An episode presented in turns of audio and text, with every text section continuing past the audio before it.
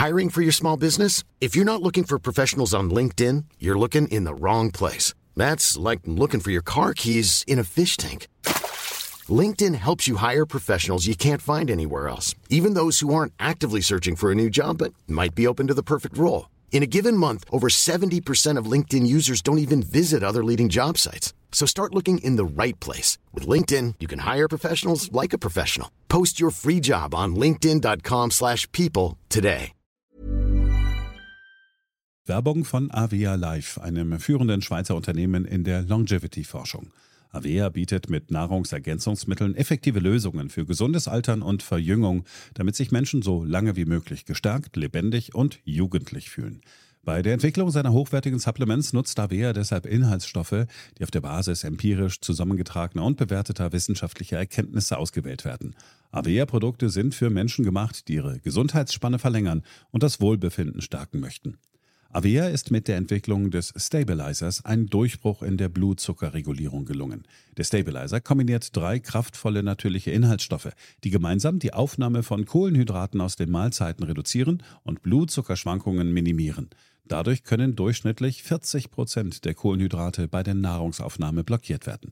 Hohe Blutzuckerwerte und Zuckerabstürze werden so vermieden. Der Stabilizer fördert eine reduzierte Fettspeicherung und unterstützt das Gewichtsmanagement. Er ist also ein guter Wegbegleiter für ein gesünderes Leben. Gerade bei festen kohlenhydratreichen Mahlzeiten wie Geschäftsessen, Geburtstagen oder anderen Feierlichkeiten, bei denen die Ernährung nicht immer optimal ist und zu viel Zucker konsumiert wird, ist der Stabilizer perfekt geeignet. Die einzigartige Formel unterstützt Ihren Körper dabei, einen ausgeglichenen Blutzuckerspiegel aufrechtzuerhalten sorgt für einen verbesserten Energiehaushalt und trägt zu weniger Heißhunger auf Süßes bei. Die Anwendung ist einfach, eine Kapsel 10 Minuten vor einer festen Mahlzeit, maximal zweimal am Tag.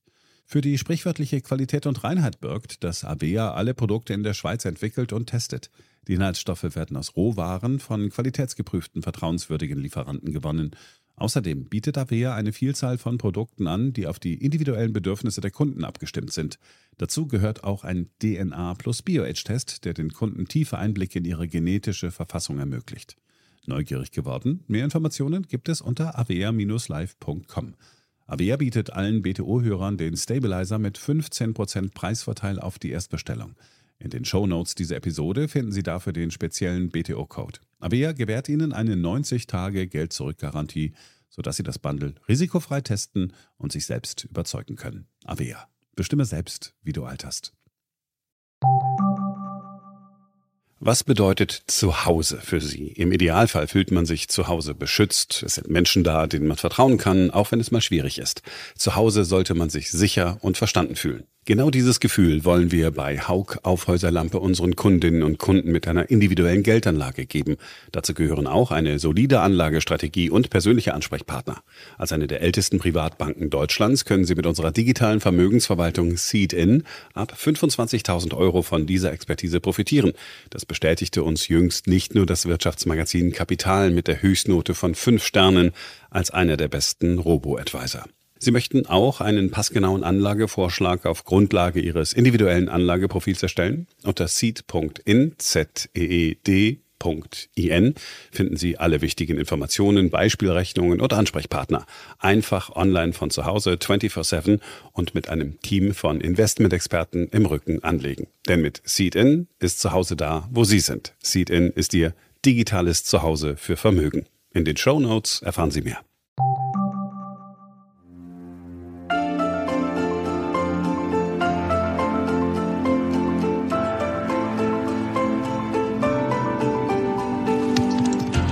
BTO Beyond the Obvious 2.0, der Ökonomie-Podcast mit Dr. Daniel Stelter. Featured bei Handelsblatt.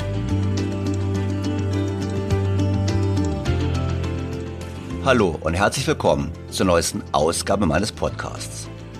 Was für eine Woche! Entlastungspaket, Atomkraftwerke, die ausgeschaltet werden und ein Zinsentscheid der EZB. Das alles sprechen wir an, wie auch eine Hörerfrage. Den Schwerpunkt bildet in dieser Woche aber die Frage nach der Zukunft der deutschen Wirtschaft. In früheren Krisen gelang es uns immer wieder, diese nicht nur zu bewältigen, sondern durchaus auch zum Teil gestärkt daraus hervorzugehen. Doch diesmal droht das ganz anders zu sein.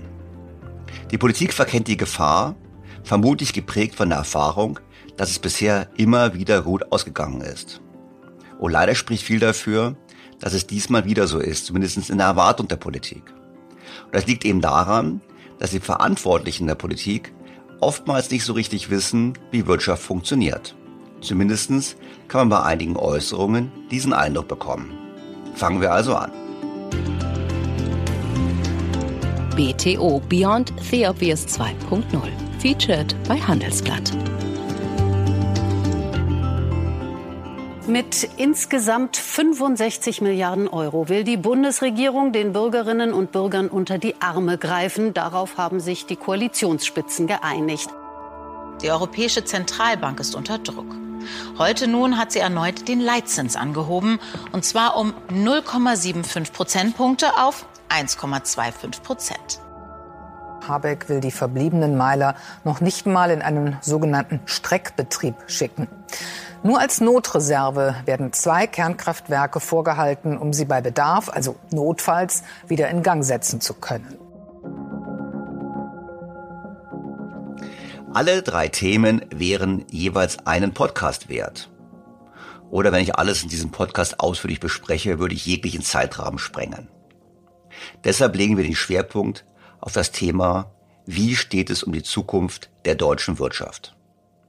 Doch ein paar kurze Anmerkungen zu den anderen Themen kann ich mir dann doch nicht verkneifen. Das sogenannte dritte Entlastungspaket unterstreicht genau das, was ich am Ende des letzten Podcasts beschrieben habe, nämlich den Marsch in die Unfreiheit. Übrigens, dieser Artikel war sehr stark gelesen bei LinkedIn mit über 50.000 Impressions und hat viel Zuspruch erfahren. Das hat mich sehr gefreut. Die Beschlüsse, die getroffen wurden von der Politik, unterstreichen die Kritik in verschiedener Hinsicht. Man hat uns unser Geld teilweise zurückgegeben. Und niemand, aber auch wirklich niemand, kennt die wirkliche Verteilungswirkung dieser Maßnahmen. Ich finde sowieso das Wort Entlastung eine ziemlich freche Umschreibung dafür, dass der Staat, der der massive Gewinner der Inflation ist, uns nur einen Teil von dem Geld, was er zusätzlich einnimmt, überhaupt zurückgibt. Und wie zu erwarten, gab es Kritik von allen Seiten. Von Arbeitnehmern, von Sozialverbänden, von Gewerkschaften, von Unternehmen, von jedem. Jeder forderte seinen Teil. Für mich beweist das, es entscheidet immer weniger der Markt und die eigene Leistung, sondern zunehmend Lobbyismus und politische Einflussmöglichkeit über die Verteilung der Ressourcen hierzulande. Es ist genau das, was eine soziale Marktwirtschaft nicht gut gebrauchen kann. Zugleich macht die Politik nicht, was erforderlich wäre, um Wohlstand zu sichern. Denn wie sonst soll man zum Entscheid des Bundeswirtschaftsministers die Atomkraftwerke in der größten Energiekrise seit dem Zweiten Weltkrieg einfach abzustellen, sonst beschreiben. Aber es gibt noch Ökonomen, die das offen kritisieren und ansprechen. So Veronika Grimm, Mitglied im Sachverständigenrat der Bundesregierung, die es beim ZDF so auf den Punkt bringt. Ja, die Kraftwerke in Bereitschaft zu halten, aber nicht laufen zu lassen, ist eigentlich die schlechteste aller Lösungen. Denn man hat die Kosten, der Bereithaltung. Man muss äh, das Personal bezahlen, man muss die Versorger eben entschädigen für diese Bereitstellung.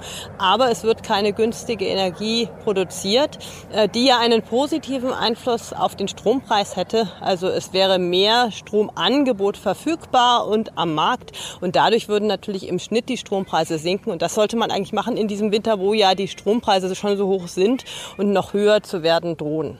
Ihre Kernaussage. Bei der aktuellen Entscheidung haben wir nur die Kosten, aber nicht den Nutzen der Verlängerung. Wie unsinnig.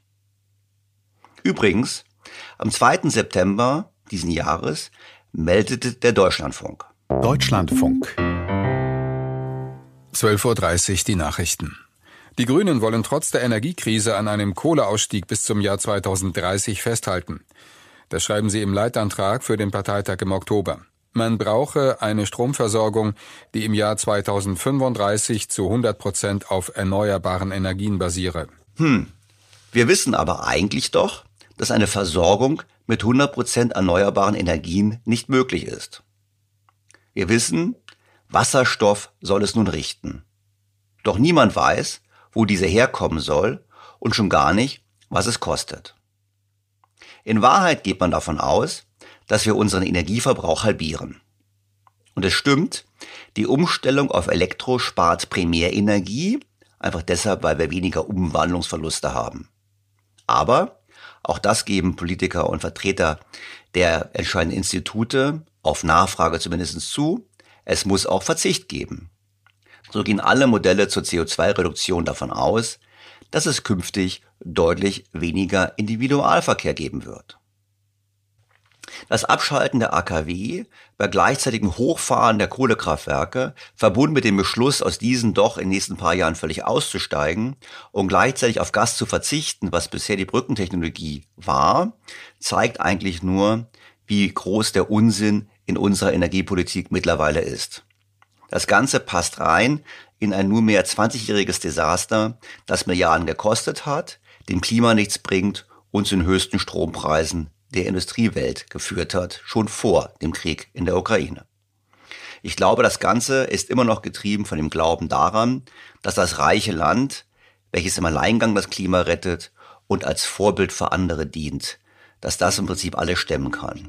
Ich glaube aber, dass wir es eben nicht werden stemmen können.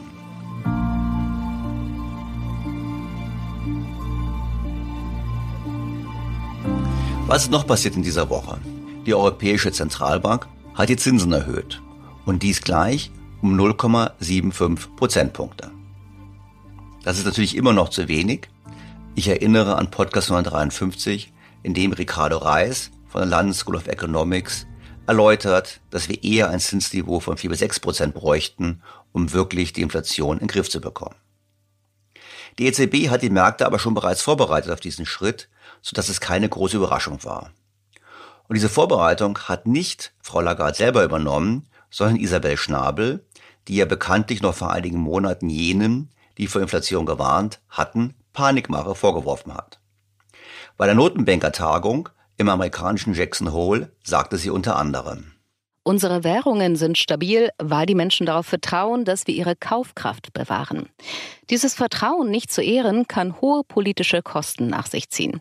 Die Geschichte ist voll von Beispielen hoher und anhaltender Inflation, die soziale Unruhen verursacht haben.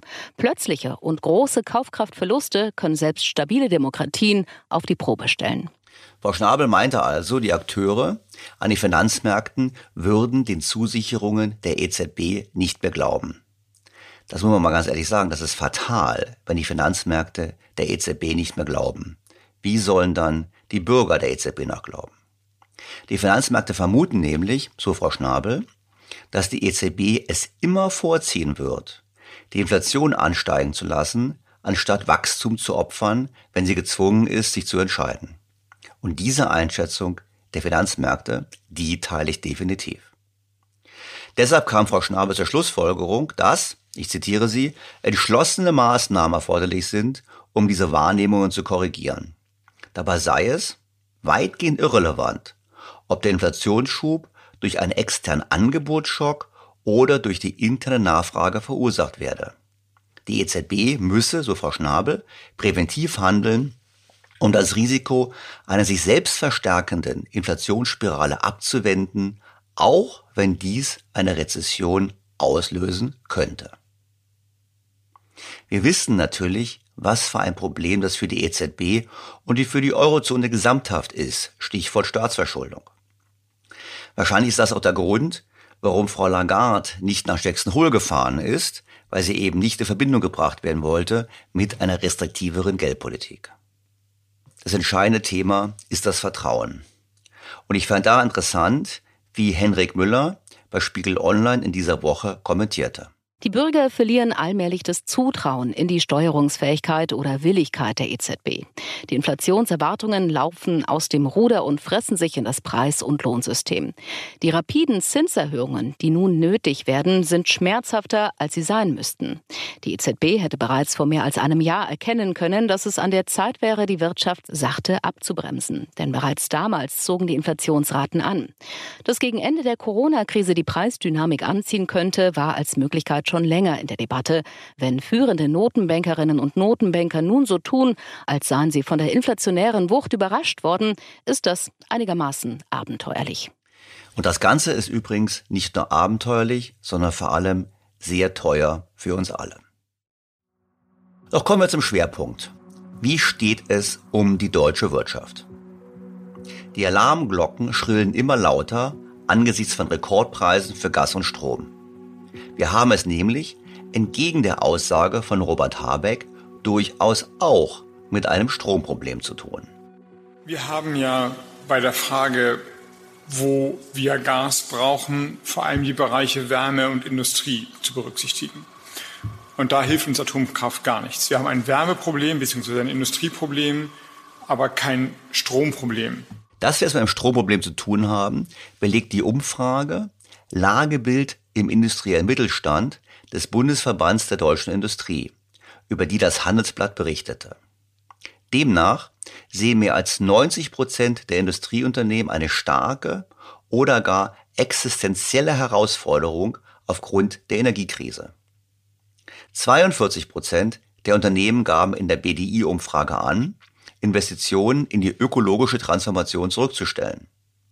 Dieser Wert liegt nochmal 8 Prozent höher als bei letzten Umfrage im Februar.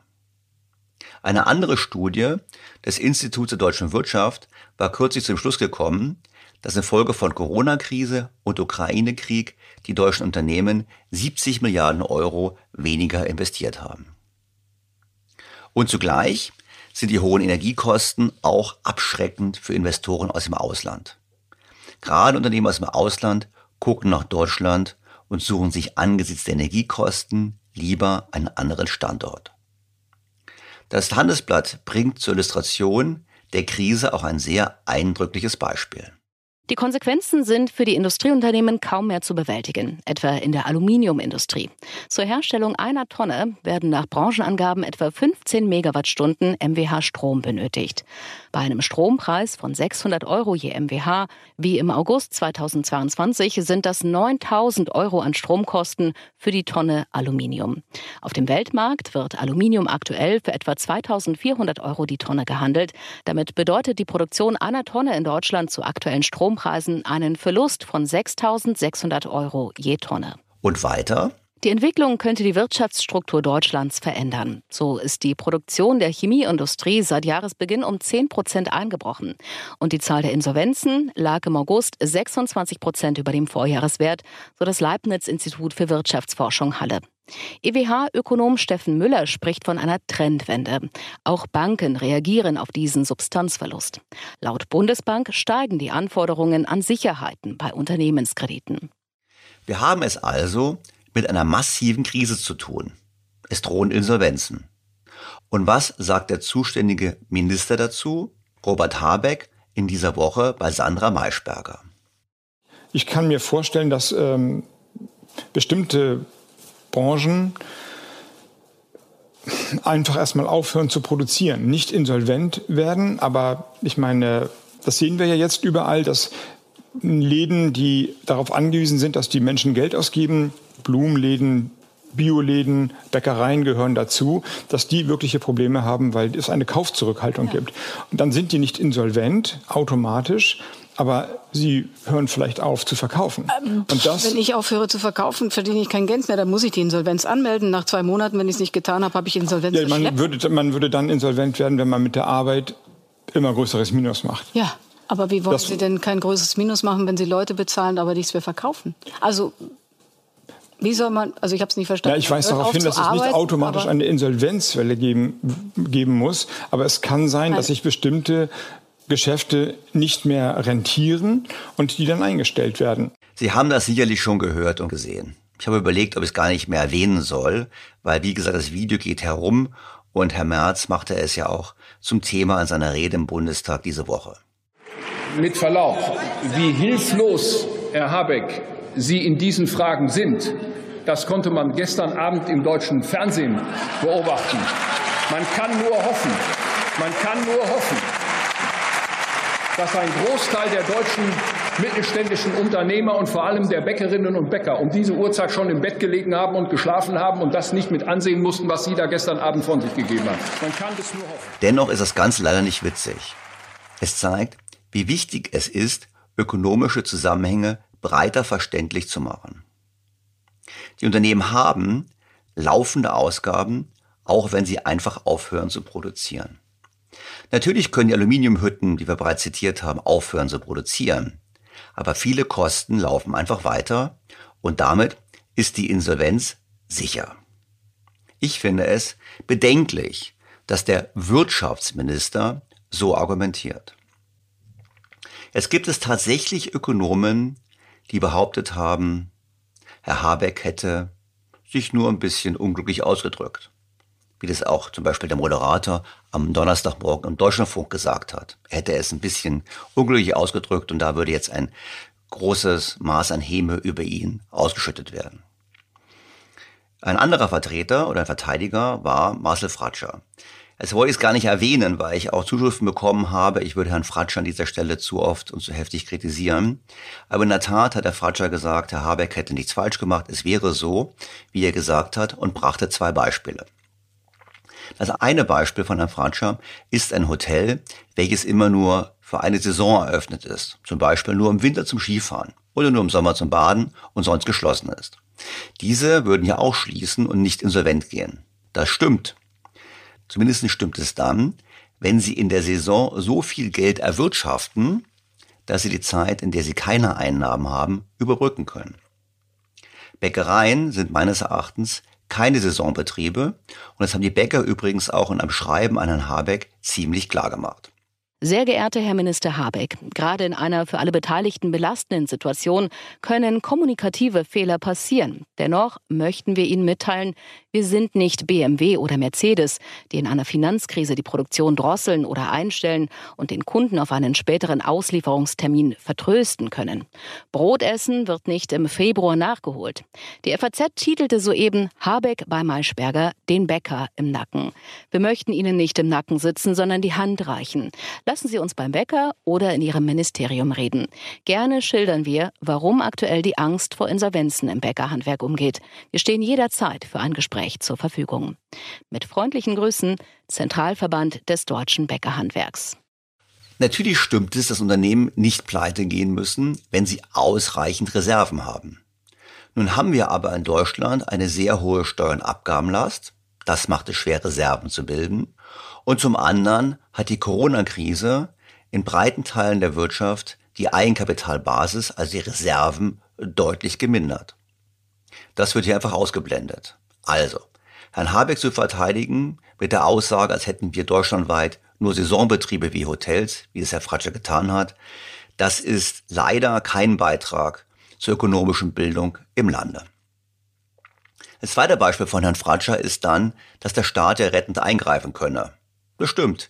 Natürlich, wenn der Staat die Verluste übernimmt, was er in der Corona-Zeiten teilweise gemacht hat, dann ist das Ganze für den Unternehmenssektor natürlich dann nicht mehr unter den Existenz bedrohend.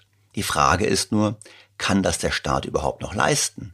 Können wir wirklich alle Unternehmen retten, die aufgrund zu hoher Energiekosten nicht mehr wettbewerbsfähig sind? Ich frage, das zu bezweifeln. Dabei muss ich zurückkommen auf Herrn Habeck und sagen, naja, ich persönlich hatte ja gedacht, er hätte dazugelernt. Ich erinnere mich daran, das hatten wir auch in diesem Podcast, dass er im März 2020 in der Heute-Sendung allen Ernstes vorgeschlagen hat, Hotels, die wegen Corona schließen müssten, sollten die Zeit für den Einbau einer neuen Heizung nutzen. Insofern schlagen wir ein Investitionsprogramm speziell für diese Gewerbe vor, die jetzt die Restaurants und die Hotels dann von der energetischen Sanierung bis zum Austausch der Ölheizung bis zur Digitalisierung fit und flott machen können. Unterstützer von ihm würden jetzt sagen, die aktuelle Krise würde doch beweisen, wie recht er damit hatte.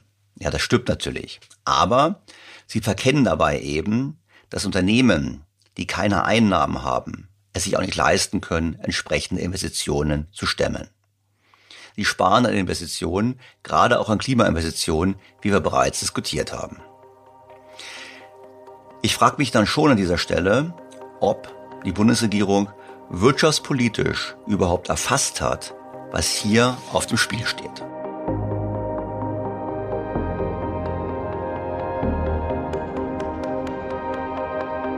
was zu einer weiteren Aussage Robert Habecks führt. Deutschland hat ein Geschäftsmodell entwickelt gehabt, das in großen Teilen auf der Abhängigkeit von billigem russischem Gas beruhte und damit auch auf einer Abhängigkeit eines Präsidenten, der das Völkerrecht missachtet, dem die liberale Demokratie und ihre Werte erklärte Feinde sind.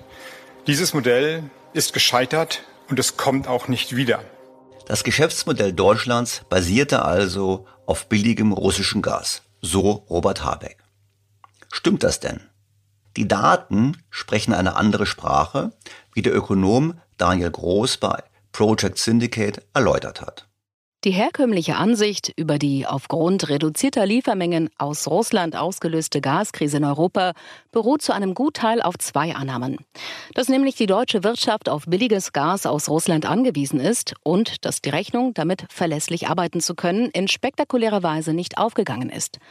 Doch obwohl die deutsche Industrie stark ist und das Land viel Erdgas aus Russland importiert, spricht ein genauerer Blick auf die Zahlen und die wirtschaftlichen Zusammenhänge gegen diese vorherrschende Sichtweise. Und konkret? Die Vorstellung, wonach die deutsche Industrie durch den Zugang zu billigem Gas aus Russland einen Vorteil erlangt habe, lässt die Tatsache außer Acht, dass es einen europäischen Gasmarkt gibt, auf dem die Unterschiede zwischen den Großhandelspreisen der einzelnen Länder bisher nur gering sind. Man könnte natürlich anführen, dass Russland seine Energie billig an Deutschland verkauft hat, um das Land in die Abhängigkeit zu treiben. Allerdings widerlegen die Daten die gängige Wahrnehmung, dass Deutschland billiges Gas erhält. In den letzten zehn Jahren hat die deutsche Industrie etwa zehn Prozent mehr für Erdgas bezahlt als ihre Konkurrenz in den anderen großen EU-Ländern. Und Daniel Groß hat eine Quelle dafür. Die Daten von Eurostat über die Gaspreise für Nicht-Haushaltskunden. Und diese sprechen eine ganz eindeutige Sprache. Deutschland hatte in den letzten Jahren keinen Kostenvorteil, sondern einen Kostennachteil. So viel also zum Geschäftsmodell basierend auf billigem Gas. Es ist ein Märchen der Politik und ich nehme an, man baut dieses Märchen auf, um auch so von den Folgen des eigenen Handelns, um nicht zu sagen Versagens, abzulenken. Übrigens, die deutschen Unternehmen waren natürlich nicht tatenlos. Sie haben bereits früher auf die relativ höheren Gaspreise reagiert, wie Daniel Groß ebenfalls erläutert. Im Jahr 2019 entfielen lediglich etwa 2,3 Prozent des weltweiten Erdgasverbrauchs, aber 4,5 Prozent des weltweiten BIP auf Deutschland. Deutschlands Gasintensität pro BIP-Einheit beträgt etwa die Hälfte des weltweiten Durchschnitts und liegt damit deutlich unter dem entsprechenden Wert der USA und vieler anderer Industrieländer, darunter Japan und Südkorea. Die europäischen Volkswirtschaften gehen mit Energie tendenziell sparsamer um als der Rest der Welt. Aber selbst innerhalb Europas schneidet Deutschland mit einem geringeren Gasverbrauch pro BIP-Einheit besser ab als andere große EU-Volkswirtschaften, beispielsweise Italien und Spanien. Fazit. Herr Habeck erzählt falsche Geschichten, damit er hinterher, wenn die Krise deutlicher und massiver ist, behaupten kann, die Wirtschaft wäre selber schuld weil sich vom billigen Gas abhängig gemacht hatte. Es stimmt schlichtweg nicht. Das ist nicht so. Deutschland hatte keinen unfairen Vorteil, aber wir werden jetzt einen ziemlich realen Nachteil haben aufgrund der massiv gestiegenen Strom- und Gaspreise. Die Welt hat sich schon immer verändert, aber noch nie so schnell wie heute. Noch nie waren die Herausforderungen für Unternehmen größer und die Unsicherheiten in den Märkten vielfältiger. Veränderung ist der neue Normalzustand. Disruptive Technologien, eine Flut von Daten ohne strategischen Erkenntnisgewinn, das Finden von Personal, das Binden von Spitzentalenten, gelebte Vielfalt. Das sind nur einige der Herausforderungen für die HR- und Finanzteams in Unternehmen. Aber was wäre, wenn wir Veränderungen als Chance begreifen? Workday ist ein führender Anbieter von Enterprise Cloud Anwendungen für das Finanz- und Personalwesen, ein innovativer Partner, der Unternehmen dabei unterstützt, schnell und flexibel auf den Wandel zu reagieren. Die Welt von heute verlangt, dass Unternehmen schneller und effizienter arbeiten. Dabei sind viele aber in einer wachsenden Kluft gefangen. Ihre vorhandenen Skills, Ressourcen und Systeme sind dem Tempo der Veränderungen nicht gewachsen. Workday bietet mit der Enterprise Management Cloud ein System, das Unternehmen die Möglichkeit bietet, den digitalen Wandel zu beschleunigen und das Unternehmen zu transformieren. Durch ein schnelles Deployment, kontinuierliche Innovation und zwei große Releases pro Jahr genießen Sie die Vorteile eines echten Cloud-Angebots ohne Unterbrechung Ihres Betriebs. Mit den stets aktuellen Daten und Berichten von Workday haben Sie immer den Gesamtüberblick über die Finanz-, Personal- und Betriebsdaten Ihres Unternehmens. Mit schnellen Planungszyklen, die durch KI-gestützte Prognosen und automatische Anomalieerkennung unterstützt werden, hilft Workday Ihnen bei der Planung mehrerer Szenarien, was zu fundierteren Entscheidungen führt. Bleiben Sie den Veränderungen gewachsen mit Workday. Workday for a changing world. Mehr Informationen unter workday.de. Offensichtlich befindet sich die deutsche Wirtschaft in einer sehr kritischen Situation. Und deshalb lohnt es sich, das Thema zu vertiefen. Und das mache ich jetzt mit einem Praktiker, mit jemandem, der es wissen muss. Mit Matthias Zachert, dem Vorstandsvorsitzenden des Spezialchemiekonzern Lanxess. Lanxess ist vor einigen Jahren als Spin-off von Bayer gegründet worden. Und seit 2014 führt der Zacher das Unternehmen und hat dabei im Prinzip das Unternehmen umgebaut, weg von zyklischen Massenprodukten wie zum Beispiel Reifenkautschuk hin zu stabilen Spezialitäten wie Desinfektionsmitteln und Flammschutz. Das Unternehmen ist damit sicherlich besser gerüstet für diese aktuellen Stürme in der Weltwirtschaft, aber es ist ein erhebliches Problem trotzdem, was in der Weltwirtschaft passiert. Und Herr Zarat hatte da im Handelsblatt vor einigen Wochen einen sehr kritischen Beitrag zum Standort Deutschland. Und das war der Anlass für mich, ihn zu bitten, uns hier für den Podcast mal zu erläutern, wie er die Lage seiner Branche, aber auch der deutschen Wirtschaft zurzeit sieht. Sehr geehrter Herr Zachert, ich freue mich ausgesprochen, Sie in meinem Podcast begrüßen zu dürfen und dass Sie sich Zeit für uns nehmen. Lieber Stelter, es ist mir ein Vergnügen, mit Ihnen hier in den Diskussionsstand einzutreten. Herr Sachert, ähm, bevor wir über die aktuelle Lage und über die Zukunft sprechen, würde ich gerne mal zurückspringen, um mal zu verstehen von Ihnen das Jahr 2019, vor Corona, vor den ganzen Ereignissen. Wie stand es da eigentlich um die deutsche Chemieindustrie und um die Wettbewerbsfähigkeit der Chemieindustrie in Deutschland? 2019 möchte ich äh, betonen, war kein besonders starkes Jahr für die Industrie oder für die chemische Industrie insgesamt.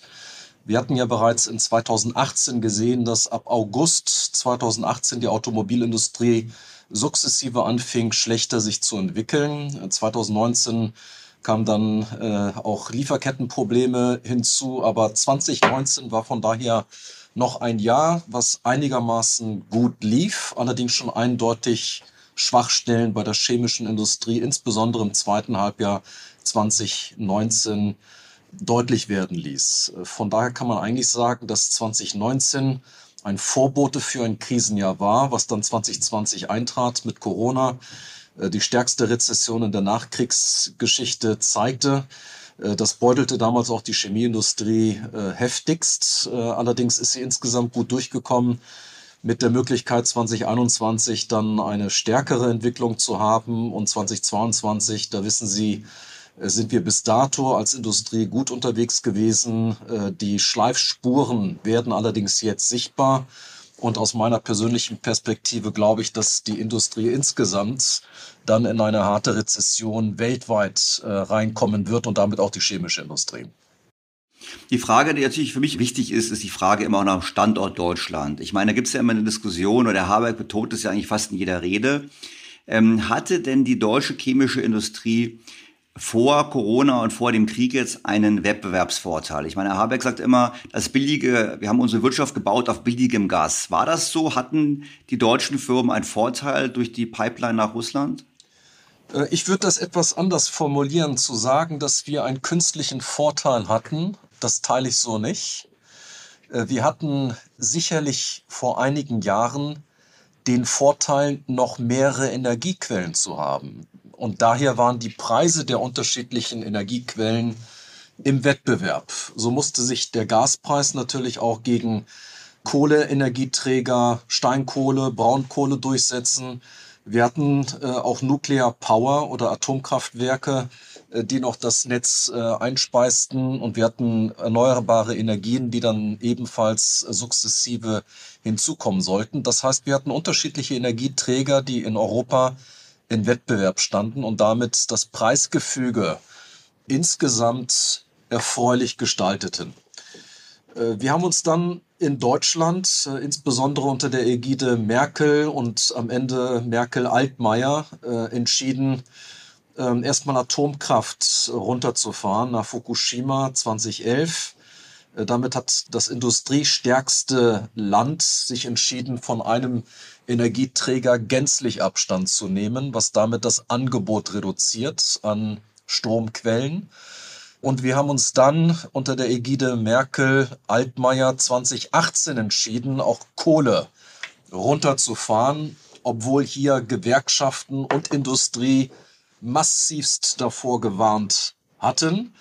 Äh, denn die Aussage war damals sehr deutlich von Gewerkschaft und Industrie, dass eine Industrienation Energieträger im Angebot braucht. Und wenn diese nicht im Angebot sind und die Nachfrage bestehen bleibt, wird der Preis nach oben schnellen. Genau das ist jetzt die Situation. Äh, und wenn wir heute auf den Energiemarkt schauen, ist natürlich der Strompreis und der, Ener der Gaspreis vor zwei, drei Jahren im Vergleich zum jetzigen Gaspreis ähm, ein deutlich tieferer. Aber wir vergessen, wenn wir sagen, ähm, dass der Gaspreis künstlich tiefer, wir, wir vergessen, dass wir damals eine ganz andere Situation hatten. Damals waren wir in einer Situation, wo es genug Angebot gab. Und wir sind immer noch nicht einsichtig genug festzustellen, dass wir jetzt alle Energieträger kurzfristig im Markt benötigen, damit der Bürger nicht die Zeche für eine fehlgeleitete Energiepolitik zahlt. Das heißt, was immer wir an Energieträgern jetzt für die nächsten drei, sechs Monate in den Markt begeben können, ist gut, um durch eine gegenwärtige Hochpreissituation zu kommen. Das gilt für die Bürger als auch für die Industrie. Jetzt will ich noch ganz einmal nachhaken, weil Sie haben jetzt über Strom gesprochen, schwerpunktmäßig, aber ich glaube, die chemische Industrie verbraucht ja auch sehr viel Gas im Produktionsprozess, um Dinge herzustellen. Zumindest so mein laienhaftes Verständnis. Und war es denn da so, dass quasi Chemiefirmen am Standort Deutschland günstiger produzieren konnten als Chemiefirmen in den USA oder in China aufgrund des Zugangs zu russischem Gas? Das ist nicht zutreffend. Wenn Sie sich die, die chemische Industrie anschauen, so kann man ganz klar sehen, dass die chemische Industrie in Amerika sehr stark fossil abhängig ist. Auch dort wird äh, mit Gas äh, Strom erzeugt, allerdings dort mit Fracking-Gas. Wenn Sie sich den äh, Gasindikator dort anschauen, ist der HW-Index, der lag lange Jahre hinweg bei ungefähr 5, 6, 7 pro Einheit. In Europa lag er, äh, da gibt es den Indikator TTF, bei zwischen 5 und 15. Das heißt, der Gaspreis hier in Europa war schon leicht höher als in den USA. Um 20, 30, 40, 50 Prozent. Er lag aber in einem Bereich, wo man immer noch wettbewerbsfähig miteinander in Konkurrenz treten konnte. China ist sehr, sehr stark kohlabhängig, von daher sehr stark äh, CO2-intensiv. Äh, und wir waren hier mit sehr billigen Preisen in China immer unterwegs. Die Chinesen hatten dadurch insgesamt energietechnisch gesehen einen Wettbewerbsvorteil. Äh, von daher kann man nicht sagen, dass die chemische Industrie hier ähm, in einer künstlichen, vorteilhaften Situation war, sondern eher, dass wir als chemische Industrie ein sehr wettbewerbsintensives Angebotsumfeld hatten und damit akzeptable, aber keine künstlich reduzierten Preise. Und jetzt kommt die Krise jetzt kommt der sehr enorme Kostenanstieg. Haben Sie überhaupt irgendwelche Hebel darauf zu reagieren oder sagen Sie im Prinzip, da kommt eine, eine Welle auf Sie zu, die Kosten steigen und Sie können eigentlich letztlich das nur zu Lasten der Gewinne hinnehmen oder die Geschäfte einstellen, weil sie keine Hebel haben? Oder welche Hebel hat ein Unternehmen wie Lanxess generell oder die Branche generell, um auf diese gestiegenen Rohstoffkosten überhaupt zu reagieren? Ja, ich werde erstmal auf die Industrie eingehen und dann vielleicht kurz auf äh, unseren eigenen Konzern. Also äh, erstmal auf die Industrie. Was wir in den letzten sechs, zwölf Monaten gesehen haben, äh, ist, dass die Industrie, chemische Industrie insgesamt ein, ein gutes konjunkturelles Umfeld gesehen hat. Wir haben ja in 2021 einen sehr, sehr starken Rebound der Industrie gehabt, äh, Überhitzung der Industrien, teilweise weil vieles, ähm, was in Corona nicht möglich war, nachgeholt wurde.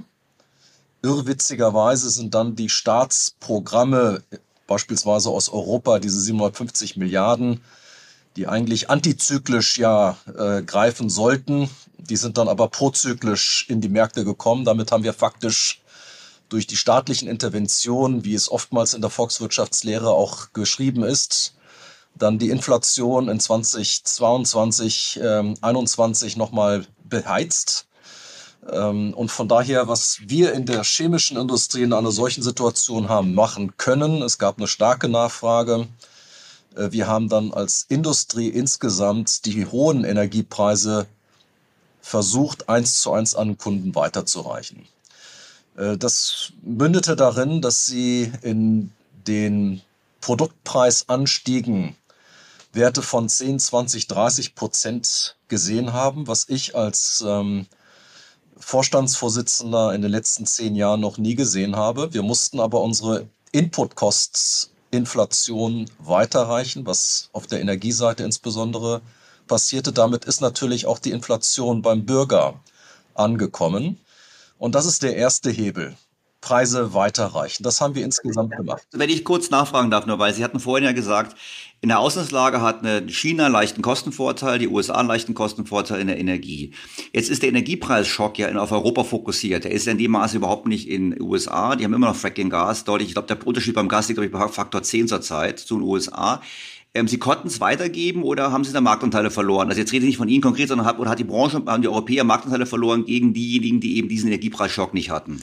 Ja, das war in der Tat eine Sondersituation. Wir haben ja durch die Corona-Pandemie Disruptionen in den Lieferketten weltweit gehabt. Und wir hatten in den letzten zwölf Monaten noch die Situation, dass die Logistikkapazitäten weltweit begrenzt waren. In Zeitungen war die Rede von ähm, von ja nicht nur Autobahnen, die blockiert waren, Lkw-Fahrer, die nicht mehr fuhren, sondern äh, dass Häfen äh, faktisch in einer Stausituation waren und von daher die Schiffe gar nicht entleert werden konnten, weil gar nicht die Möglichkeiten da waren. Das heißt, die Lieferketten waren international unterbrochen und wir haben de facto das erste Mal seit Jahren keine Wettbewerbsprodukte mehr aus China in großen Mengen in Europa gesehen oder aus USA in Europa gesehen, weil einfach die logistischen Kapazitäten gar nicht da waren.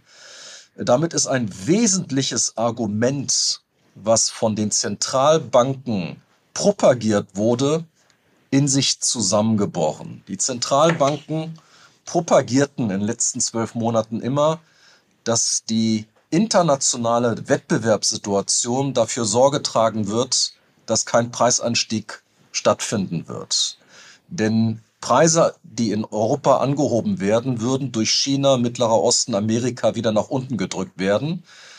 Und was vergessen wurde von, der, von den Zentralbanken und auch insbesondere von der EZB, war das Faktum, dass die Lieferketten alle disruptiert waren. Und das führte nun mal dazu, dass die Preise substanziell nach oben gegangen sind und damit inflationären Druck ausgelöst haben. Äh, und das ist von daher die Situation gewesen, die wir hier in Europa vorgefunden haben. Die chemische Industrie hat einfach die Energiekosten weitergereicht. Jetzt kommt man allerdings in eine Situation, wo die Lieferketten wieder länger werden. Äh, wir kriegen Wettbewerb aus China, wir kriegen Wettbewerb aus USA wieder hier in Europa, weil insgesamt die Lieferketten, die Kapazitäten wieder da werden, die Märkte in China schwächer werden. Von daher die Wettbewerber versuchen an anderen Absatzmärkten vorstellig zu werden. Und in einer solchen Situation wird die Industrie nicht mehr in der Lage sein, Preise weiterzureichen. Das heißt, wir müssen entweder die Kosten reduzieren, wir müssen entweder die Betriebe runterfahren, ansonsten werden wir mit den hohen Energiepreisen so nicht umgehen können. Und das ist jetzt die zweite Phase, die eintreten wird. Nach der Umsatzseite Preise weiterreichen, wird die nächste Phase sein für viele Unternehmen, dass man die Produktion drosseln wird. Wenn die Energiepreise jetzt über die nächsten eins, zwei Jahre länger auf dem Niveau bleiben werden, ist die dritte Phase dann nicht die Betriebsschließung, sondern die Deindustrialisierung. Deindustrialisierung bedeutet, dass nicht die Betriebe hier nur runtergefahren werden, sondern gleichzeitig in anderen Regionen die Kapazitäten geschaffen werden. Und das ist dann eine Situation, wo die deutsche Industrie dann verloren hat. Das wird dann nämlich langfristig zu massiven Arbeitsplatzabbauen kommen. Das sind die Phasen, durch die wir gegenwärtig laufen. Äh, ich sage das heute in der Deutlichkeit, weil die Gewerkschaft und die Industrie 2018 in der Deutlichkeit die Politik gewarnt hat. Es muss heute in der Deutlichkeit gesagt werden, damit in zwei, drei Jahren niemand sagen kann, ich habe es nicht gewusst. Die Fakten liegen auf dem Tisch. Jeder muss nur entsprechend diese analysieren und handeln. Beim Stichwort Deglobalisierung. Ich meine, ich habe am Anfang des Gesprächs bin ich bewusst auf 2019 zurückgegangen, weil 2019 habe ich nämlich gesehen, dass bereits die Automobilindustrie, Sie sprachen es an, die hatten schon geschwächelt. Ich habe aber auch gelesen, dass sie eben angefangen haben, außerhalb Deutschlands mehr zu produzieren als in Deutschland. Also die Produktion in Deutschland ging zurück, außerhalb Deutschland ist sie gewachsen. Und Sie hängen ja an Ihren Kunden letztlich. Ich meine, was beobachten Sie denn bei Ihren Kunden? Sind Ihre Kunden schon verlagern die Produktion. Also hat das schon früher stattgefunden, würde es jetzt weiter stattfinden, weil ich könnte mir vorstellen, Sie müssen ja letztlich auch irgendwo nah an Ihren Kunden produzieren. Also sehen Sie, dass sich da Ihre Absatzmärkte sozusagen durch so eine Art Abwanderung aus Deutschland bereits verschieben? Das geht nicht so schnell. Wir haben de facto durch Corona eine Tendenz gehabt, die in die Richtung ging von Globalisierung hin zur Regionalisierung. Das heißt, auf die chemische Industrie bezogen ähm, hatten wir viele Kunden, die beispielsweise in Indien oder China Rohstoffe versuchten äh, zu beziehen. Das ist in vielerlei Hinsicht zurückgedreht worden. Nicht gänzlich, aber man ist durch die Corona-Effekte oder durch die Verwerfungen, die auf den Rohstoffmärkten stattgefunden hat, sind viele Kunden von globalem Sourcing auf regionales Sourcing gegangen. Äh, und von daher, das ist ein Trend, der in den letzten ein, zwei Jahren sichtbar war. Äh, jetzt greift eine neue Situation. Jetzt greift eine Situation, wo die Lieferketten, die hier europabasiert sind und auf Basis von europäischen Energiepreisen beginnen, diese Lieferketten führen zu extrem hohen Produktpreisen. Äh, das wird jetzt, wenn es längerfristig so anhalten wird, zu einer Umorientierung kommen. Das geht aber nicht von heute auf morgen. Da sind teilweise Produktspezifikationen, die man dann erst über sechs, zwölf, 18 Monate neu registrieren muss ähm, im Labor, äh, bei, den an, bei den eigenen Kunden. Also das ist kein Prozess, der innerhalb von Tagen passiert. Äh, das wird ein Prozess sein, der in den nächsten ein bis zwei Jahren greifen wird. Das heißt aber, jetzt komme ich auf Ihren anderen Punkt zurück, wo Sie gesagt haben, Energiekosten sind der entscheidende Faktor. Sie sagen, es ist eine erhebliche Bedrohung, es ist eine akute Gefahr, wenn Energiepreise im heutigen Niveau bleiben. Es wird aber erst in Phase 3 passieren, also ein bis zwei Jahre. Das heißt, äh, um das zu verhindern, müsste die Politik heute sehr glaubhaft Maßnahmen ergreifen, damit Sie davon ausgehen können, dass die Energiepreise in zwei Jahren wieder auf einem normaleren Niveau sind.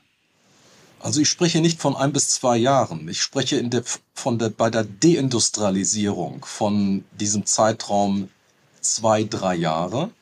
Mhm. Äh, die Betriebe werden jetzt runtergefahren. Ähm, und das geht durch die Kette. Also das wird nicht in ein oder zwei Jahren stattfinden. Das werden Sie jetzt in den nächsten drei, sechs, zwölf Monaten sehen. Um mal Fakten zu nennen. Ammoniak. Ich gehe davon aus, dass die meisten Ammoniakfabriken in Europa in den nächsten drei, sechs Monaten geschlossen werden und die Leute in Kurzarbeit gehen oder die Fabriken stillgelegt werden. Ammoniak ist ein gasintensiver Prozess. Das ist international gar nicht wettbewerbsfähig. Ammoniak ist ein globales Produkt und von daher, wenn Sie das in Europa herstellen, sind Sie nicht mehr wettbewerbsfähig. Äh, wenn Sie das nachschauen, werden Sie jetzt bereits feststellen, dass in den letzten ein, zwei Monaten zahlreiche Ammoniakfabriken geschlossen wurden. Ähm, ich komme auf andere gasintensive Bereiche. Caprolactam beispielsweise, auch ein wichtiges chemisches Vorprodukt. Hier sind jetzt zwei Wettbewerber von uns ähm, in die Öffentlichkeit getreten, haben gesagt, sie schließen die Werke. Das heißt, in zwei, drei Jahren ist die Deindustrialisierungsphase. Das heißt, andere Unternehmen in anderen Regionen werden ihre Kapazitäten errichtet haben. In den nächsten drei, sechs, zwölf Monaten werden Sie sehen, dass hier in Europa Werke schließen werden. Wir sprechen dann über Arbeitsplatzreduktion. Sie werden jetzt bereits in der Zeitung sehen, dass Papierhersteller, Glashersteller etc. anfangen, Produktionsstätten zu schließen. Diese Betriebsschließungen finden jetzt statt. Deindustrialisierung, damit meine ich, in den anderen Regionen werden die Kapazitäten hochgefahren. Wenn hier geschlossen wird, in anderen Regionen die Kapazitäten hochgefahren werden, ist der Markt für Deutschland weg. Weil die anderen strukturellen Vorteil haben, ja. Dann sprechen wir über den strukturellen Arbeitsplatzverlust, der da bleiben wird. Und das gilt es von daher zu vermeiden. Das ist mein ganz klarer Appell. Das heißt, wir müssen in den nächsten sechs, zwölf Monaten nicht nur die Bürger, sondern auch die Industrie durch diese Energiepreisexplosion bringen, damit das wieder auf ein normales Niveau kommt. Denn zurzeit sind die Preise einfach panisch unterlegt. Ähm, wir müssen wieder auf ein normaleres Niveau kommen. äh, damit wir nicht die Dekonsolidierung oder die Deindustrialisierung unserer Industrie selber hier fördern. Wir müssen da ganz klar auf politischer Seite gegensteuern. Ja gut, aber die Frage ist Politik. Ich meine jetzt, ich will Sie jetzt nicht zu irgendwelchen politischen Aussagen verführen, aber ähm, ich persönlich würde jetzt, sag ich mal, ich persönlich würde sagen, die Bundesregierung hat unter Umständen die Dramatik noch nicht so ganz erkannt, wenn ich Ihnen so zuhöre. Vor allem, weil meine Frage ja auch wäre, wenn jetzt die wenn wichtige chemische Prozesse nicht mehr in Deutschland stattfinden oder energieintensive Produktion nicht mehr stattfindet, das strahlt auch ab auf Folgeprozesse, auf diese deren Kunden auch hinterher. Das ist doch eigentlich was, was nicht nur vereinzelte Unternehmen betrifft, sondern was ja dann quasi ausstrahlt auf die gesamte Produktion in Deutschland. Also die chemische Industrie ist ja, die steht ja am Anfang der Wertschöpfungskette. Das heißt, wir liefern in alle anderen Industrien rein. Wenn die chemische Industrie in Europa nicht mehr verankert ist, entziehen sie damit faktisch die Grundsubstanzen aller anderen Industrien und begeben alle anderen Industrien in eine Abhängigkeit, die wir jetzt beim Gas gerade verhindern wollen. Also das heißt, wenn wir es zulassen, dass die chemische Industrie in Europa die Wettbewerbsfähigkeit verliert und damit wir vom Ausland abhängig sind, ist es nicht nur, was Nachhaltigkeitskriterien betrifft, absoluter Schwachsinn, denn wenn die chemische Industrie aus Europa nach China geht, äh, geht sie an Kohle. In USA geht sie an fossile Energieträger, Gas, Fracking oder Öl. Also dem Klima ist damit in keinster Weise geholfen.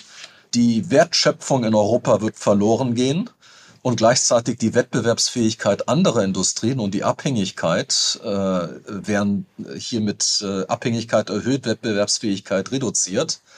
Das wäre also wieder ein, ein, ein richtiger Schlag ins Kontor und eine richtig dämliche Industriepolitik. Und ich hoffe, dass das erkannt wird.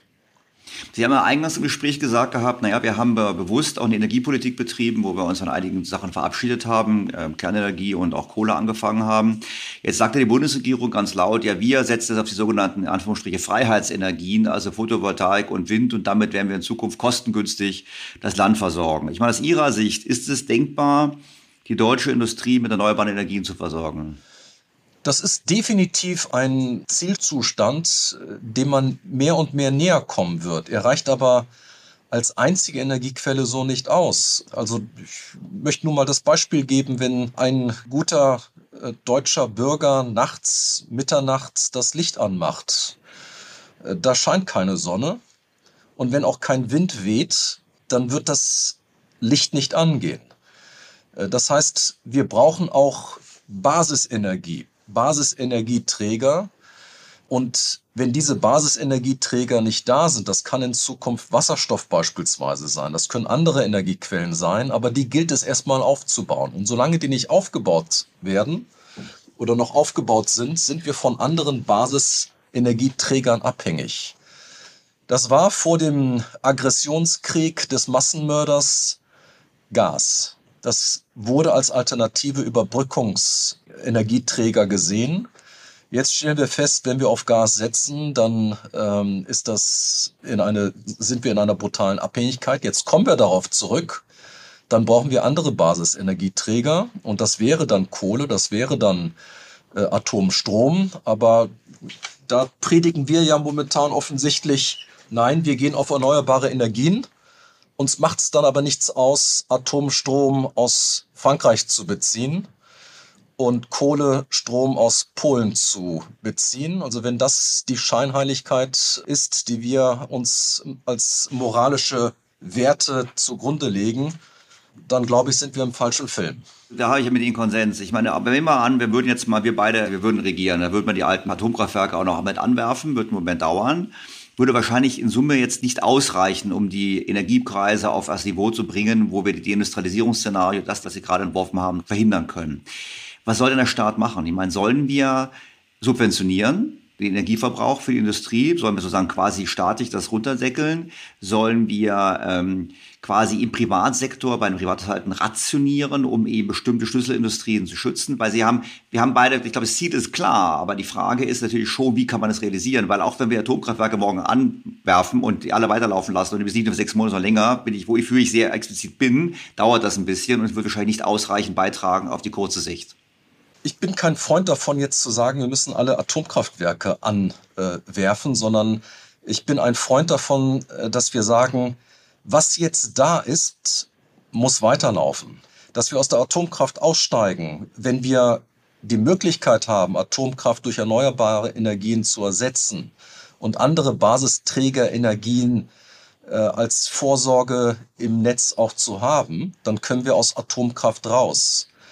Aber es muss eben ausgewogen sein. Wir dürfen keine Energiepolitik dogmatisch oder parteipolitisch vertreten. Wir müssen jetzt das Beste fürs Land, das Beste für den Bürger ähm, herbeiführen. Und da ist meiner Meinung nach ist wichtig, dass man in den nächsten sechs bis zwölf Monaten alle Energieträger, die noch zur Verfügung sind, auch im Stromnetz belässt.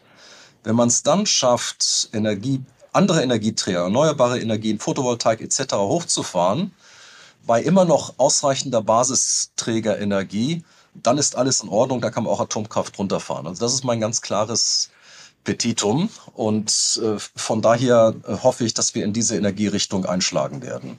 Generell, wenn Sie auf den Standort Deutschland blicken, ich meine, ich könnte die Frage auch so formulieren, wenn Sie heute auf der grünen Weltkarte eine Chemieindustrie aufbauen würden, würden Sie in Deutschland aufbauen? Wäre die erste Frage. Und beziehungsweise, wenn Sie jetzt antworten sollten, nein, was wären die Voraussetzungen, die wir eigentlich im Umfeld haben müssten, damit langfristig die Branche eine Zukunft hat in Deutschland? Außer Energie. Energie haben wir gerade diskutiert. Ja, die erste Antwort stellte es ganz einfach. Sie lautet nein. Und die zweite Antwort ist, die Welt schaut auf Deutschland mit Respekt, weil wir eine starke Wirtschafts- und Industrienation sind. Wieso sind wir das? Weil wir es geschafft hatten, vor 50, 100 Jahren in vielerlei Hinsicht starke Standortfaktoren zu haben. Und die Standortfaktoren waren gute Infrastruktur, gute Beschäftigung, gutes politisches Wesen, wo eben auch Entscheidungen in der Administration schnell getroffen wurden. Die Administration und die politische Stabilität galten in Deutschland als höchster Standard. Und zudem hatten wir eine sehr, sehr gute technologische Basis. Und auf diesen Standortfaktoren hat sich die Industrie in Deutschland niedergelassen und sie wurde stark und hat zu höchster Prosperität geführt, dass eben wir einen Wohlstand hier im Lande haben, um den uns viele beneiden. Heute, ich meine, Energiekosten haben wir erwähnt, Infrastruktur, also es gibt ja lauter Brücken, die nicht mehr befahrbar sind, Autobahnen, die zerbröseln, Bahnnetzwerke, die nicht funktionieren, also Infrastruktur Fragezeichen, Energie Fragezeichen. Administration, ich meine, wo sind Genehmigungsprozesse bei uns, die schneller laufen als im Ausland? Ähm, in Belgien bekommen wir innerhalb von sechs Monaten Klarheit, ob wir bauen können oder nicht. In Deutschland dauert das bis zu zwei, mindestens zwei, wenn nicht gar sieben Jahre. Standortfaktoren müssen hier für Deutschland wieder überzeugen. Und da müssen wir eben an den unterschiedlichen Standortfaktoren an, ansetzen, die mal für Deutschland ein Asset waren heutzutage leben wir von unserer Substanz. Und wenn wir uns auf das Deutschland von heute schauen, wir haben in den letzten 10, 20 Jahren von unserer Substanz gelebt. Wenn wir jetzt nicht anfangen, wieder die Substanz zu stärken, zahlt die nächste Generation und die danach folgende Generation die Zeche. Und dann ist unsere Generation dem leider nicht gerecht geworden, dem sie gerecht werden sollte. Herr Zachert, äh, leider muss ich Ihnen dazu stimmen. Vielen herzlichen Dank für Ihre Zeit, den Einblick in Ihre Branche, in, Ihre, in Ihr Unternehmen. Ich wünsche Ihnen viel Erfolg bei der Bewältigung der kommenden Monate. Ich bin sicherlich, es ist zwar spannend, es ist natürlich auch, aber es ist eine große Herausforderung. Also vielen Erfolg und vielen herzlichen Dank für Ihre Zeit. Vielen Dank. Wir arbeiten daran als Team und als Konzern sind wir schon durch einige Krisen gut gefahren, gesteuert und das machen wir auch dieses Mal. Danke für das Gespräch.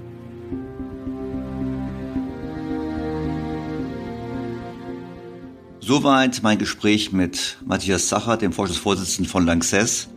Ich habe Herrn Sacher vorher nicht gebrieft und ihn gebeten, ein ähnlich kritisches Bild wie ich auf die deutsche Wirtschaft zu entwerfen. Das hat er sozusagen unvorbereitet getan. Leider hat er mal auf den Punkt gebracht, was eigentlich auf dem Spiel steht bei uns im Lande, nämlich der Wohlstand. Er hat auch auf den Punkt gebracht, er hat so nicht gesagt, aber ich sag's mal so, dass unsere Regierung, unsere Politik das noch nicht wahrgenommen hat, noch nicht erkannt hat, wie existenziell die Bedrohung ist und eben an Nebenthemen arbeitet oder eben sich auch bei einigen Themen in der Stichwort Energie, wie er meinte, ideologisch und dogmatisch, beim besser kann man sich formulieren, eigentlich den Lösungen verweigert.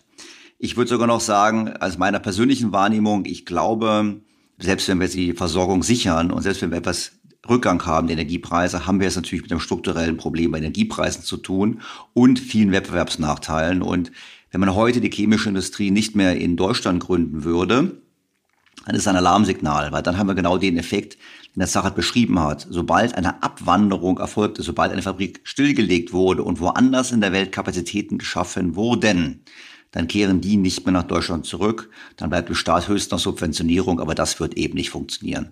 Vor dem Hintergrund, liebe Politiker in Berlin, die ja den Podcast durchaus auch hören, hört endlich mal zu und handelt entsprechend. Es ist wirklich ernst.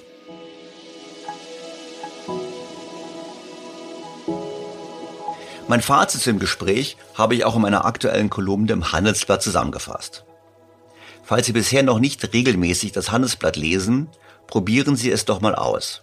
Für alle Hörer meines Podcasts gibt es ein Vorzugsangebot. Dazu gibt es einen direkten Link. handelsblatt.com-mehr Perspektiven. So können Sie Handelsblatt Premium vier Wochen lang für einen Euro testen. Den Link und alle Informationen finden Sie wie immer in den Show Notes. Was ist das Fazit? Es ist noch immer gut gegangen. Dieses Motto scheint die deutsche Politik zu bestimmen. Wiedervereinigung, New Economy Blase, Eurokrise. Immer wieder ist es der deutschen Wirtschaft gelungen, zu alter Stärke zurückzufinden. Sicherlich haben es nicht immer alle Unternehmen und alle Branchen geschafft. Dafür waren die anderen aber umso stärker. Und wir, der Exportweltmeister, eilte von Erfolg zu Erfolg. Die Politik konzentrierte sich derweil auf die Verteilung des erwirtschafteten Wohlstands und einen regelmäßigen Test der Belastbarkeit der Wirtschaft mit allerlei mehr und meist weniger sinnvollen Eingriffen. Auch das konnte letztlich den Erfolg nicht verhindern, nur erschweren. Und geprägt von diesen Erfahrungen der letzten Jahrzehnte scheint die Bundesregierung davon überzeugt zu sein, dass es der deutschen Wirtschaft schon irgendwie gelingen wird, die aktuelle Krise zu bewältigen, um danach an alte Erfolge anzuknüpfen. Nur so, finde ich, lassen sich die Handlungen und die politischen Prioritäten der Bundesregierung erklären. Von unausgegorenen Entlastungspaketen ohne klare Wirkung über die Bereitschaft, nach einer Verzwanzigfachung der Strompreise das Angebot durch das Abschalten von Atomkraftwerken zusätzlich zu senken. Bis zur absehbaren Zustimmung zur Lösung der letzten Verschuldungsbremsen im Euro, da kommen wir gleich noch drauf. Diesmal ist, denke ich, jedoch die Gefahr sehr, sehr groß, dass es nicht gut ausgeht. Denn auch ohne den Krieg war der Niedergang Deutschlands absehbar. Die Industrieproduktion befindet sich schon seit dem Jahr 2019 auf dem Rückzug. Seit Jahren investieren Unternehmen in Deutschland immer weniger. Die Mängel in Infrastruktur, Digitalisierung und Bildung sind eklatant. Die Erwerbsbevölkerung beginnt zu schrumpfen. Produktivitätszuwächse bleiben aus.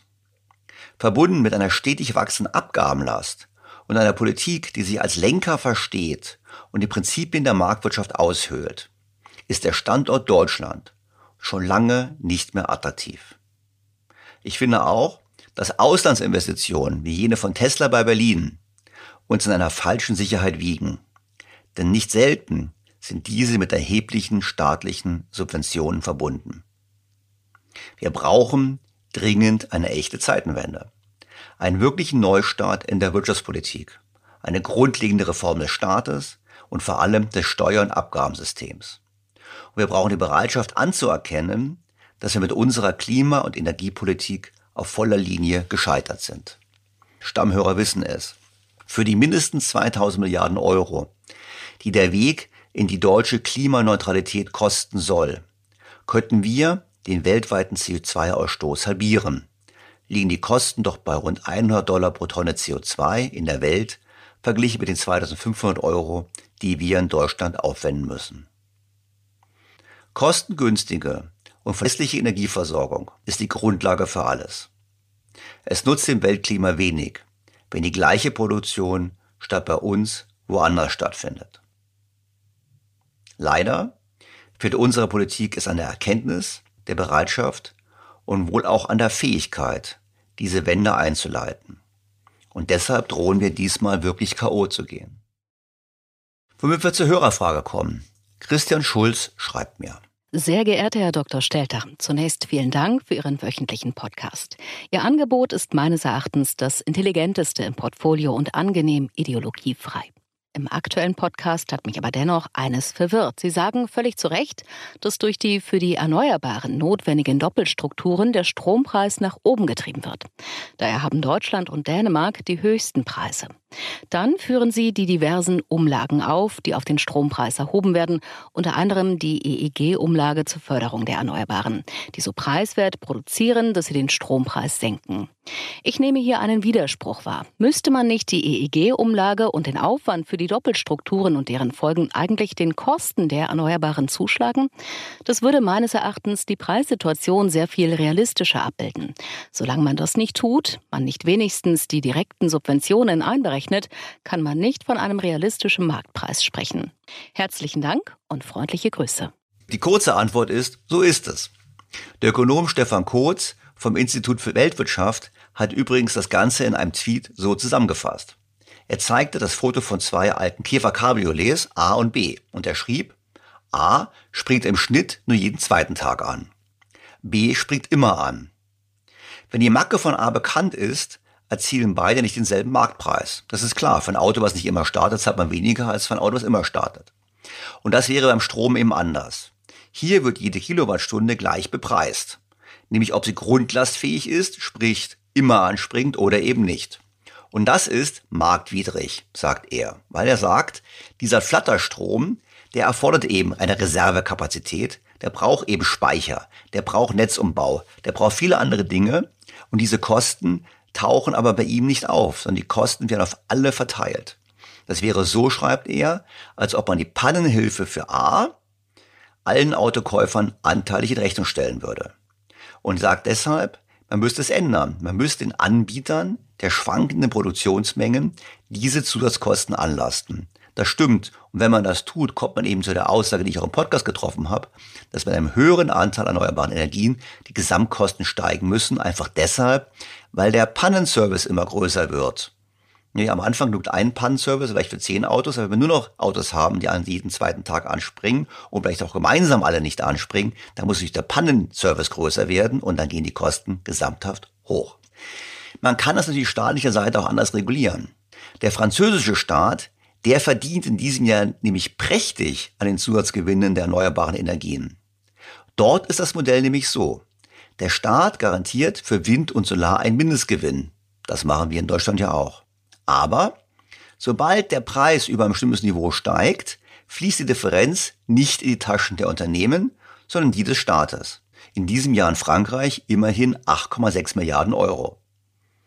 Und das mal zusammenfassen. Wir haben ein Modell, wo wir Gewinne garantieren, aber keine Kappung vornehmen. Wir alle zahlen unsere Stromrechnung, Subventionen für erneuerbare Energien für die schlechten Zeiten. Und in den Zeiten, wo der Motor läuft, da verdient nur das Unternehmen und nicht diejenigen, die Garantie abgegeben haben für die Zeiten, wo es nicht so gut läuft. Es ist also kein neues Phänomen, wie man sieht, dass es in unserem Staat an ökonomischem Sachverstand fehlt. Ich bleibe dabei. Wer Mindestgewinne garantiert, hat nicht nur das Recht, sondern als Vertreter der Bürger auch die Pflicht, diese Gewinne entsprechend zu deckeln.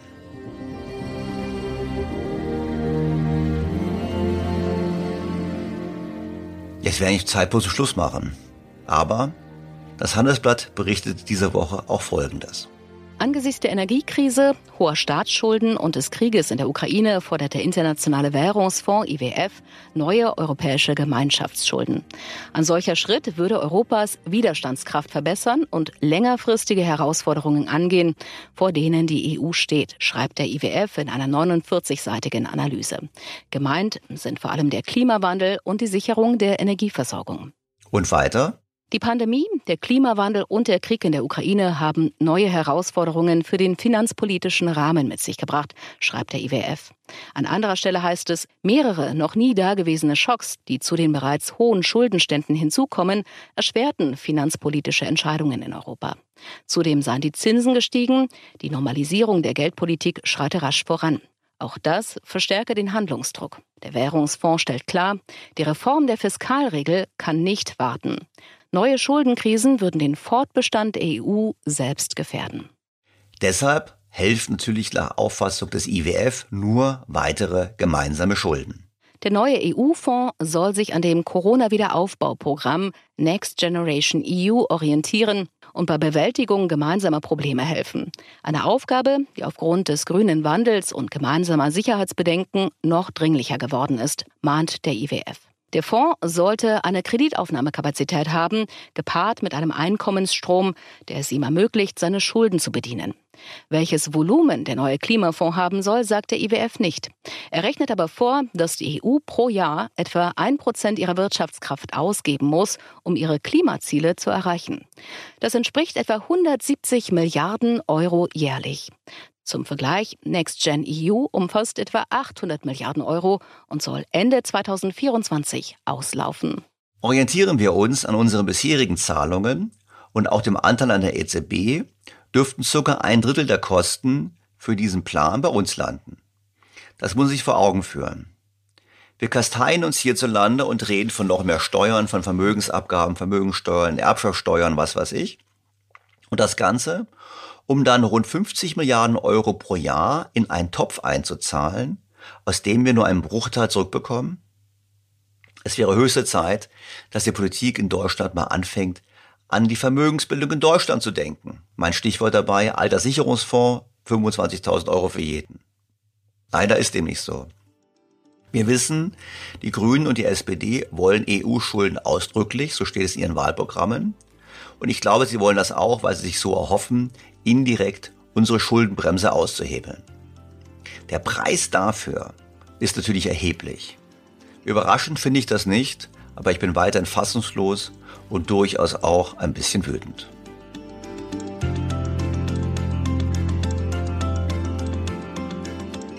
Bleibt mir, Ihnen an dieser Stelle erneut sehr herzlich fürs Zuhören zu danken und Sie auf den kommenden Sonntag hinzuweisen, an dem es eine neue Folge meines Podcasts gibt.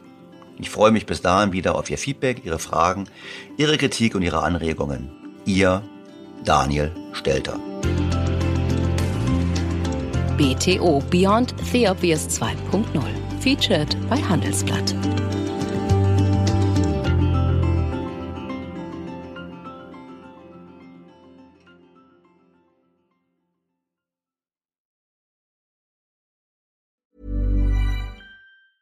Hey, it's Danny Pellegrino from Everything Iconic. Ready to upgrade your style game without blowing your budget? Check out Quince. They've got all the good stuff shirts and polos, activewear, and fine leather goods, all at 50 to 80% less than other high end brands. And the best part? They're all about safe, ethical, and responsible manufacturing. Get that luxury vibe without the luxury price tag. Hit up quince.com slash upgrade for free shipping and 365 day returns on your next order. That's quince.com slash upgrade. Was ist noch besser als ein guter Plan? Die Möglichkeit, ihn zu ändern. Mit integrierter KI bietet Workday kontinuierliche Innovationen, die Ihnen helfen, agil zu bleiben, egal was passiert. Workday, the finance and HR system for a changing world.